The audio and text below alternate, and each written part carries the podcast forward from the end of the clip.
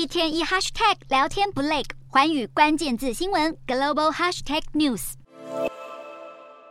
综艺大哥奶哥徐乃麟在演艺圈的资历好几十年，圈内很少人敢不敬他三分。不过到了中国发展，却一改大炮性格，不仅成了助理主持人，而且还被水柱灌顶。就算像愤怒鸟一样被弹飞，也面不改色。不过奶哥在当地录一集就进账二十万人民币，相当于九十六万多台币，是在台湾录一集酬劳的四倍。收入落差之大，稍微纡尊降贵也是人之常情。其实不少艺人为了表演舞台，有些闷亏也是不得不吃下去。过去阿令参加《我是歌手》节目，就曾经传出节目冠军早就内定，最后由中国歌手韩红夺下，阿令却被挤下去，网友纷纷开酸，冠军人选是因为够爱国。不过，比赛内定的传言不稀奇，在真人秀上制造话题的手法，还有让参赛者闹不和上新闻。艺人徐怀钰和贾静雯两人在义工的时候被分在同一组表演唱跳，但不少网友质疑徐怀钰表演划水，事后还用两人的微博贴文望文生义，营造双输不和的迹象。中国综艺节目为了炒出节目热度，各种冷饭老梗都能用来花式热炒，只是艺人们为了生计，也只能哑巴吃黄连，有苦说不出。